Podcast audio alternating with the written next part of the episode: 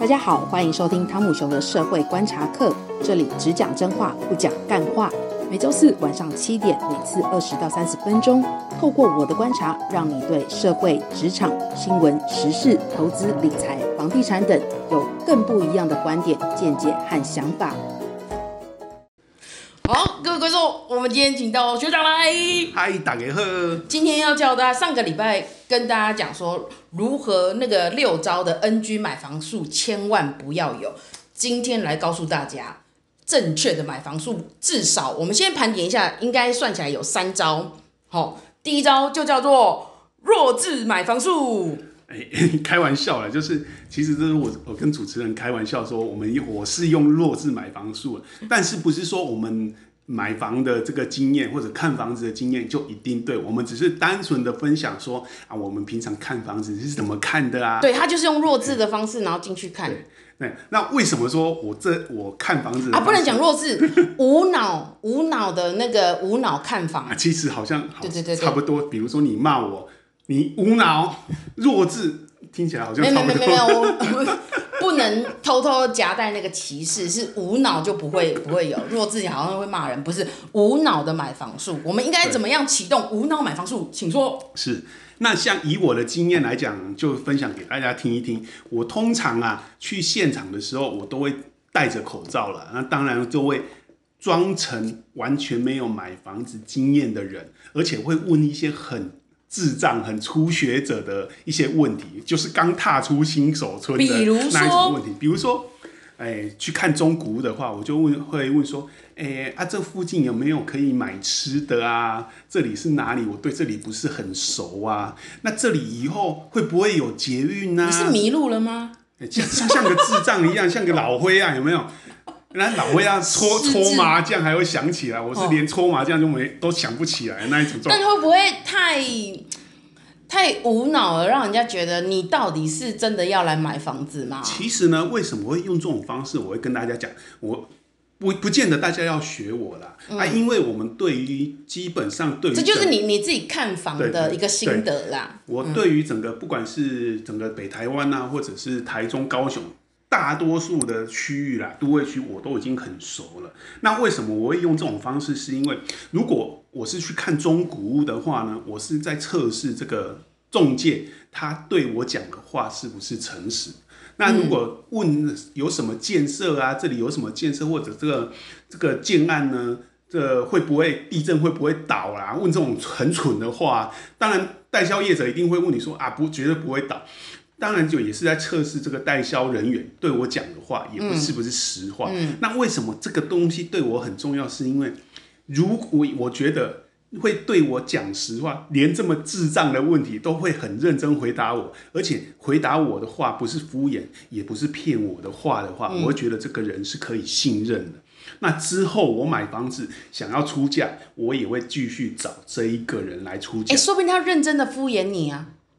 我们听得出来嘛？我们又不是小孩子，对不对？比如说，我我举个例子，之前呢、啊，我去五股的时候有看过一节建案，嗯，那我就问他说：“哎，这个房子现在大家都在讲说它很会抗震啊，这个房子有什么抗震的器材吗？嗯、你不能。”这里很重要哦，你不能假装你没破给破哦，你假装讲一些很专业的术语，因为一般人你如果没有买房子经验的话，你是不知道、不太知道那个买房的术语。即使你讲、哦、知道的话，讲起来也会比较拗口一点。嗯，如果你这时候说有没有用制震器啦，有没有用阻尼器啦，有没有用制震协撑哦，哦，这个就太明显了。哦，你就说啊，这个有没有？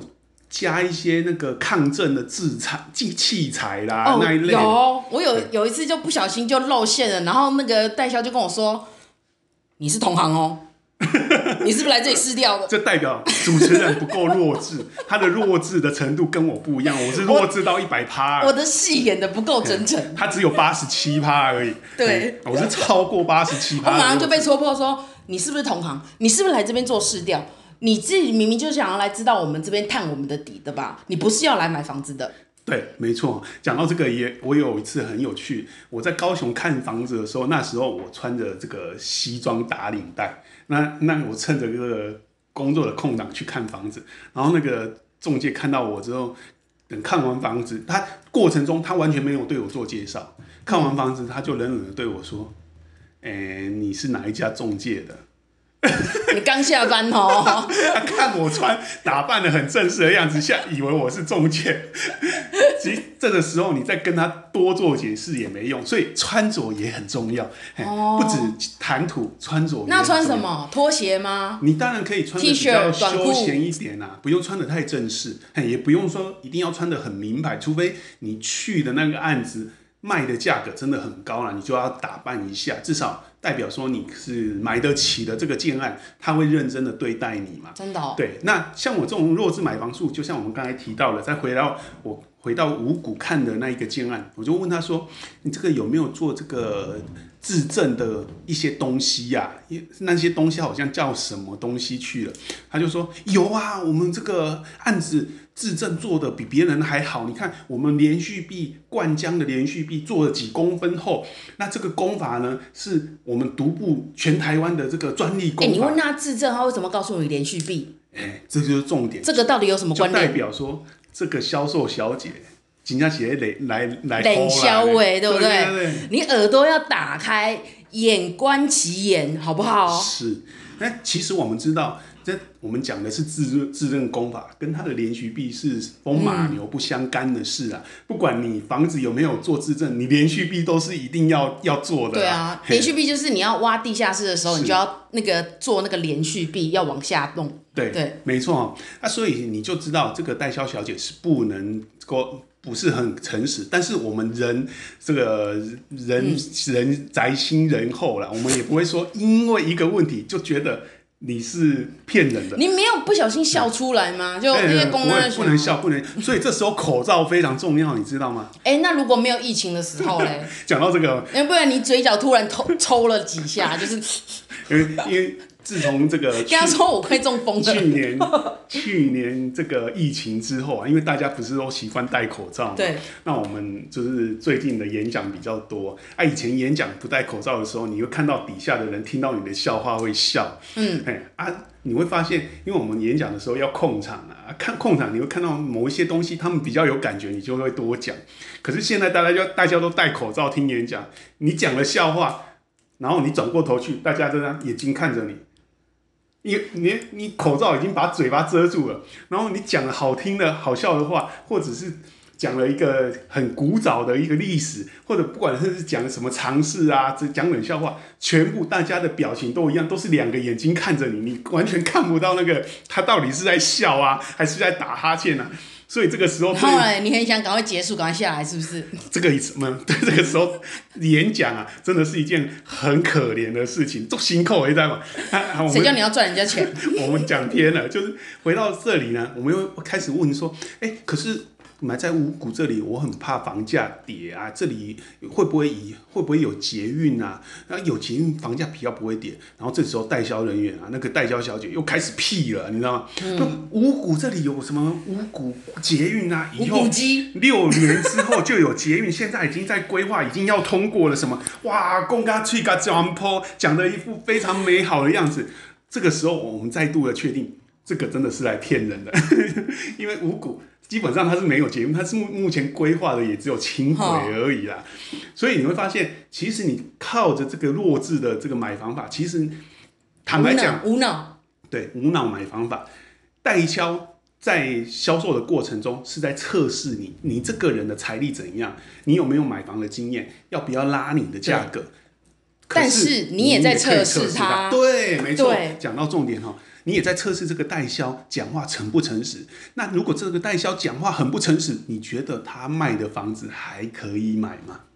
这个时候就是一个很重要的大灾问。但如果他那个案子你很喜欢，你就是不要找他而已吧。是没错，对对，但是对我来讲，我觉得这个案案子，我就对这个案子不是很有信心。尤其是如果那个代销又是那家建商里面体制下的代销部门的话，我就觉得这间公司不是很老实。哦，就是可能如果你买了，其实那个格局什么的你都很喜欢，可是你可能未来买出问题，这间公司也会不老实。对。可能不会帮你善后了，所以我那时候啊，我那时候我的看法是非常准的。后来那个案子就闹出了很大的一个问题，后来也有闹到这个新闻媒体上，果然说出来施工有瑕疵。真的哈、哦，对对对，这个案子我们不能讲出来，讲出来我怕明天就没办法出来来录音，你就被封口封死。是，可是我戏没有你演的这么好，所以我用我自己的第二招，就叫做丧尸买房术。什么叫做丧尸买房术？就是我一进去装聋作哑，听不见看不到，然后我就是。完全脸部没有表情。哦，不是，是这样。我以为你是进去看到那个销售小姐就扑上去啊，咬她。我咬她干什么？咬到她愿意降价给你为止。我没有这么饿，好不好？我就进去呢，然后他就会开始跟你接待，还会问你说啊，你需要什么几瓶啊，或什么啊？我就说哦，我来看看。哦，那你想要看什么？两房。哦，两房我们的产品有，不不不不不不不不不不，然后就开始讲了啊。那你还有什么不了解公设？然后哦，我们公设有，不不不不不不，啊，你还有什么要了解？社区周围，然后就哦，不不不不不，反正我话很少，我就让他一直讲，一直讲，一直讲，然后我就一直听，一直听，一直听，我就听其言，观其行，然后看他可以跟我讲到什么样的地步，但是。我我对这个案子到底有没有心动，还是回到之前的老话一句：喜怒不形于色。我就是一个丧尸，我就是听不见，我看不到你讲的任何跟我讲的任何东西。但是你给我的所有的资料，我都会记在心里，然后我都会我会回去好好的做功课，然后我可以跟你拿资料，然后检视你讲的话到底对不对。感觉这好像是飘起来成佛的一个境界。对。就是我一进去，我就是装聋作哑，我要做到第一名。但是我可能戏演不过人家，我演丧尸可以吧？这也是我测试就是代销人员的一个方式，是你到底对这个案子你你懂不懂？然后你熟到什么样的地步？然后你你可不可以介绍的出来这个东西、这个区域或者是这个价格、这个房型到底是呃符不符合我？然后适不适合？那今天的节目就到这里，谢谢大家，拜拜。